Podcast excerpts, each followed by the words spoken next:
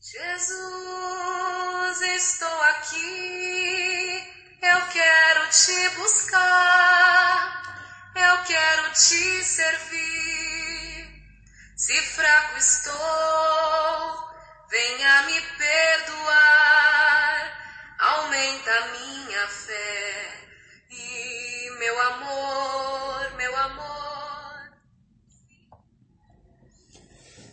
Olá, irmãos e amigos, estamos juntos mais uma vez para o nosso café com Deus.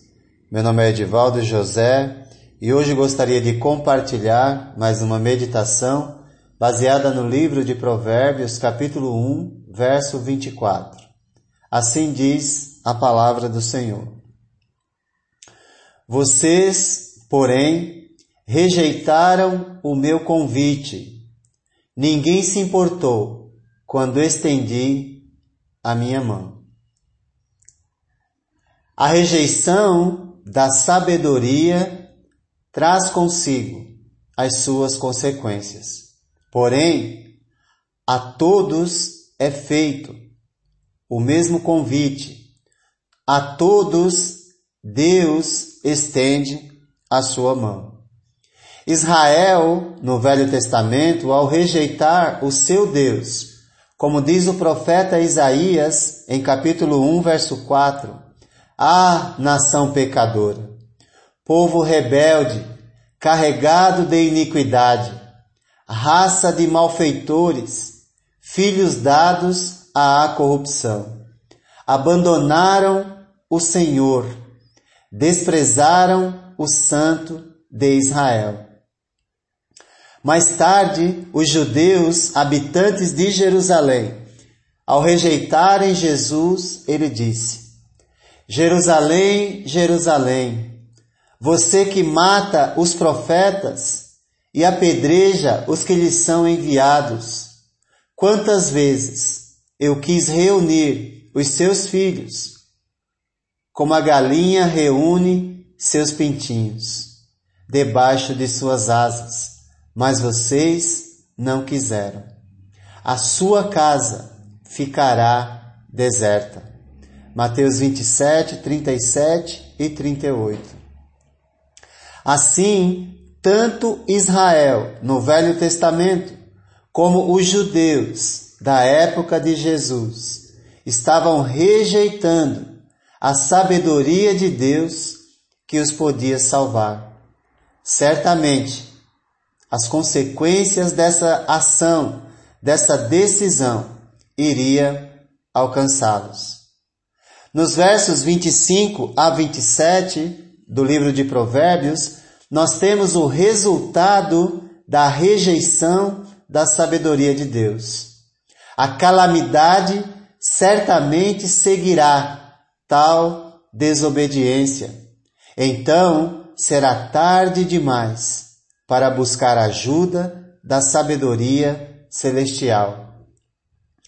A sabedoria que rejeitaram rirá de sua desgraça não um riso insensível, mas uma reação contra o absurdo dos insensatos, que riram da sabedoria, optaram pela tolice e assim provocaram a sua própria desgraça.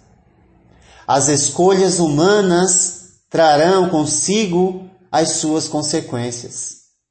A angústia, a desgraça, a dor, são situações que mostram ao homem o quanto ele precisa de Deus, mas podem não encontrá-lo por terem desprezado a sua sabedoria, seu conhecimento e o temor a ele, a fim de trilhar o caminho da corrupção que há nesse mundo. Na verdade, colherão os frutos que plantaram da desobediência e rebeldia. Mais tarde, no Novo Testamento, o apóstolo Paulo, inspirado por Deus, nos fará refletir. Não se deixem enganar, de Deus não se zomba, pois o que o homem semear, isso também colherá. Gálatas capítulo 6, verso 7. No verso 28 de Provérbios 1, nos diz: Então vocês me chamarão, mas não responderei. Procurarão por mim, mas não me encontrarão. A busca pela sabedoria induzida pela calamidade final será inútil. Uma nota de finalidade que espanta, muitas das que estampa, muitas das parábolas do nosso Senhor acerca do reino de Deus. O lugar de buscar a Deus e sua sabedoria é aqui. O tempo de buscar a Deus e sua sabedoria é agora. Pois depois que partir daqui, não tem como fazer mais nada, a não ser colher os frutos das nossas decisões, das nossas escolhas. Note-se que novamente o conhecimento e o temor de Deus estão intimamente ligados, pois nos versos 29 ao 31, o autor de Provérbios nos diz: Visto que desprezaram o conhecimento e recusaram o temor do Senhor.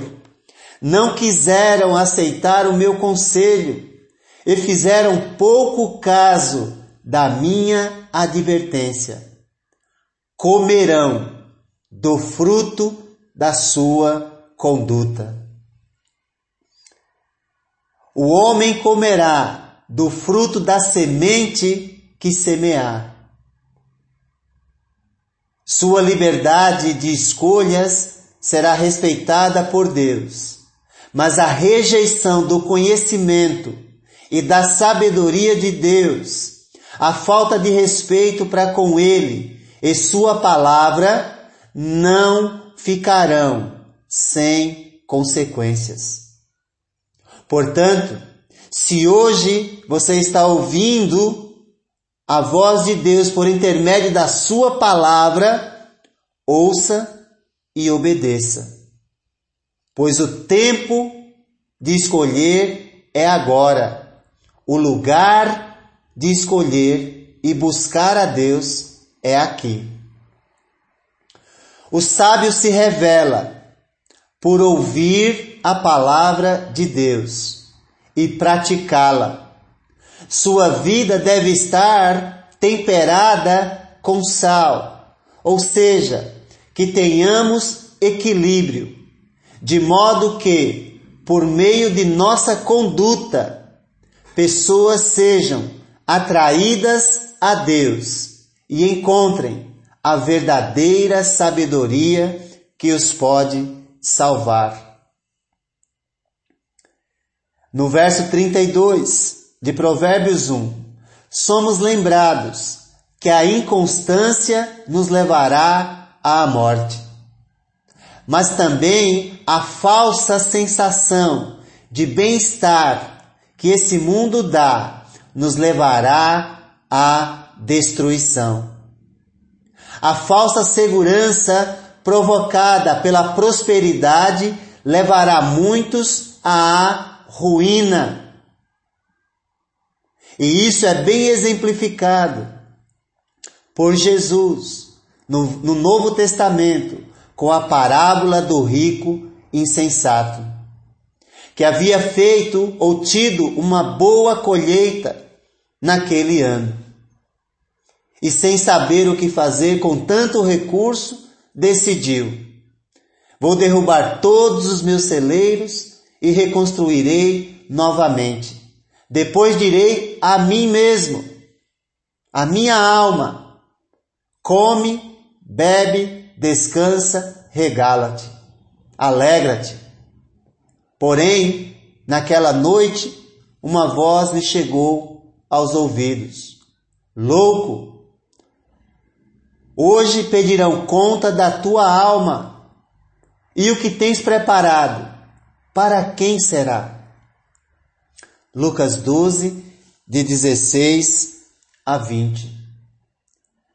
não é negado o fato de que o insensato pode prosperar, mas deixa claro que sua prosperidade é temporária e o levará à destruição, se não buscar a Deus de todo o coração e reconhecer a fonte de sua prosperidade. No entanto, esse trecho termina com uma boa promessa, no verso 33. Quem der ouvidos à sabedoria, à promessa de verdadeira segurança, tranquilidade ou paz, sem temor do mal. Como Jesus disse em Mateus 10, 28, não tenham medo dos que matam o corpo, mas não podem matar a alma. Antes, tenham medo daquele que pode destruir tanto a alma como o corpo no inferno. Se desejamos desfrutar dos benefícios da presença divina, precisamos ouvir e obedecer, aceitar o convite e pegar na mão de Deus que já está estendida para todos os homens. Estique a sua mão, segure na mão de Deus, para que Ele te conduza, nos conduza à verdadeira alegria e felicidade eternas. Que Deus te abençoe. Por isso agora eu quero buscar-te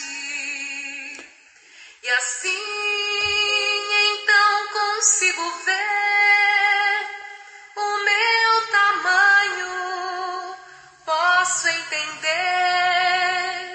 que com tua força, como águia vou subir, como águia vou subir, sim subirei, só com tua força, como águia vou subir. Como águia vou